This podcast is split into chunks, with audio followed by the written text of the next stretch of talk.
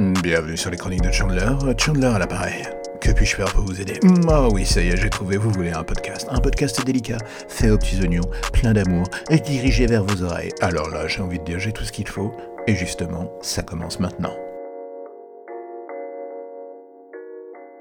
Star Wars est une saga mythique à plus d'un titre, mais s'il y a bien un domaine vers lequel j'aimerais l'avoir plongé, c'est celui de l'horreur. L'énormité de l'univers qu'a créé George Lucas, dans le fond, n'est qu'en partie effleurée encore au cinéma. Oui, les BD, les livres ou les jeux vidéo ont fait en sorte de rendre la chose vraiment différente, mais à aucun moment la saga cinéma n'a pris le risque de s'enfoncer dans l'horreur pure.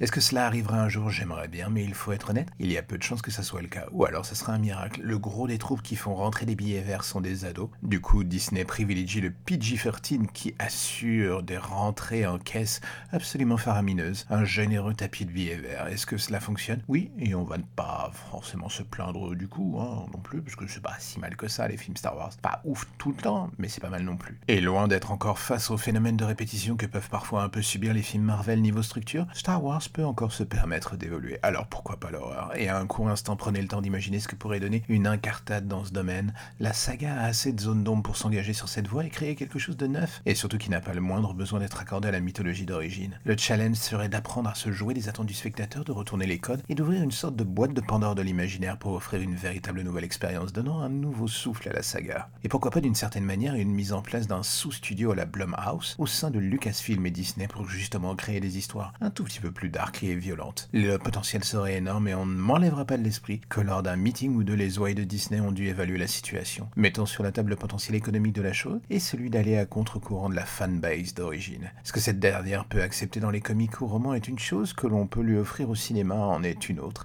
Et c'est à mon avis pour cela qu'il va encore se passer un peu de temps, voire même d'eau sous les ponts avant que l'horreur ne rentre par la grande porte dans l'univers Star Wars. Et c'est du coup ce que je trouve affreusement triste, la saga que l'on a au cinéma est certes spectaculaire mais se standardise de plus en plus. D'une certaine manière, Disney n'a plus d'efforts à faire ou de risques à prendre, tout comme Marvel, ils savent ce que le public ira voir ou pas voir, ou même parfois quand cela coince comme euh, The Last Jedi, ça va quand même ramener tellement d'argent qu'ils en ont strictement plus rien à foutre. Oui, ça créera des polémiques à la con, mais le score de fin sera le même. Donc du coup, pourquoi prendre un risque? Moi, dans un coin de ma tête, je rêve d'un Event Horizon version Star Wars, avec un groupe de Stormtroopers en route vers une base perdue de l'Empire et qui découvre un vaisseau dérivant dans l'espace. Le genre de ceux avec des petits secrets à l'intérieur, on pourrait continuer des heures et des heures et tordre les recoins de la saga dans tous les sens. Pas besoin de Skywalker ou d'autres figures mythiques. L'idée serait de s'intéresser à ces petites zones d'ombre de l'univers Star Wars et faire dérailler le mythe pour l'emmener là où on ne l'attend plus en fait. Mais comme je cesse de le dire, il y a quasiment zéro chance pour que cela arrive un jour sur grand écran. Alors on va continuer de se faire des films dans notre tête ou lire des comics ou les romans de la saga. On fait avec ce que l'on a et ce que l'on ne veut pas nous donner, on continuera de le créer dans notre esprit, loin des lois du marché. C'est pas si mal d'ailleurs.